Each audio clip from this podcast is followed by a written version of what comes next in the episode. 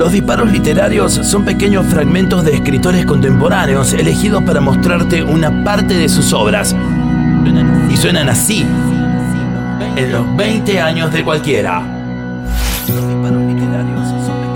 Nicholas Butler es un escritor estadounidense. Su libro más conocido es Canciones de Amor a Quemarropa, en el que relata la relación entre cuatro amigos desde sus inicios hasta el momento en que toman caminos diferentes. Henry se quedó en su pueblo y se casó con su primera novia. Ronnie se convirtió en un vaquero de rodeo, Kip en agente de bolsa y Lee es una estrella de rock. Se sospecha que el personaje de Lee está basado en Justin Vernon, más conocido como Bon Iver. Desde Canciones de Amor a Quemarropa, escuchamos los siguientes fragmentos en la voz de Pablo Durio.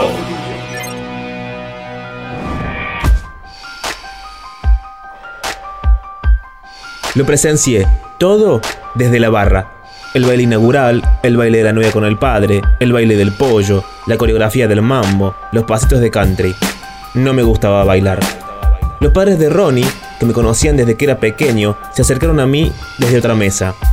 ¿Verdad que está preciosa? me dijo Marilyn, la madre de Ronnie, dándome un beso en la mejilla. Sí, señora Taylor, respondí. Buena fiesta, añadió Cecil, el padre de Ronnie. Sí, señor, me gusta. En sus manos, la lata de cerveza Pabst se veía pequeña. Trabajaba en la construcción y siempre estaba tostado por el sol y olía una mezcla de aire fresco y asfalto. Pero le encantaba la música.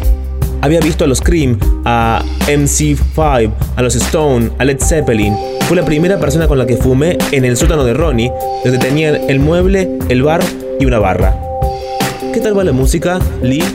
Tenía voz de fumador empedernido, de arroza, como las carreteras en las que trabajaba. Va, respondí. Empieza el baile del dólar, dijo Marilyn elevando la voz por la excitación. Cecil, ¿tienes cinco dólares? Cinco dólares, se echó a reír. Es Beth, la conocemos de toda la vida.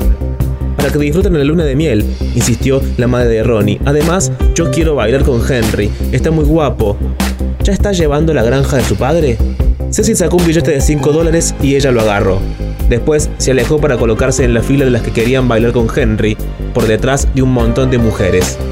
Bueno chicos, dijo Cecil, ahí los tienes. Dos de tus mejores amigos se casan. Así se hace, si me pedís opinión. Cásate con tu mejor amiga. El sexo, y déjenme que se los diga, termina agotándonos, siempre, y luego te quedas ahí parado mirando al otro sin saber qué hacer. Más vale encontrar a alguien con quien se pueda mantener una buena conversación. Alguien que de verdad se preocupe por ti. Ronnie y yo nos quedamos mirando. Mira, sé cómo te sentís, dijo dando un sorbo a su cerveza y acercando una silla. Sé de qué va el asunto, asintió y repiqueteó con los dedos en la mesa de la cerveza. Vos sabés que tu padre nos está mirando. Pero es así. Se acarició el bigote y tiró del cinturón para subirse los pantalones. Todo el mundo se casa, menos ustedes dos. Y ahora, mira por dónde. Cualquiera de los dos podría haberse casado con ella. Si también sos su amigo. Solo que Henry es más listo que vos. Más decidido. Papá, dijo Ronnie. Me acuerdo de un festival del colegio al que fui. Beth cantó una canción. Creo que era California Dreaming. Y recuerdo que estaba allí, sentado, y pensé, esta chica tiene algo. Era muy linda, ¿no? Es verdad, había olvidado que Beth cantaba de maravilla porque no solía cantar. No dejaba que nadie la escuchara. Ni siquiera estaba en el coro, pero a veces la agarrabas de sorpresa en una fiesta o mientras conducía, y cuando se olvidaba de sí misma y se dejaba llevar, surgía esa voz preciosa, dulce, segura. Si hubiera sido más listo, le hubiera pedido que grabara conmigo a dúo, aunque tal vez, por el bien de Henry, era mejor que no lo hubiera hecho. Cecil se levantó, acariciándose el bigote y peinándose el pelo hacia atrás. Lo observamos mientras se ponía de pie y se recomponía.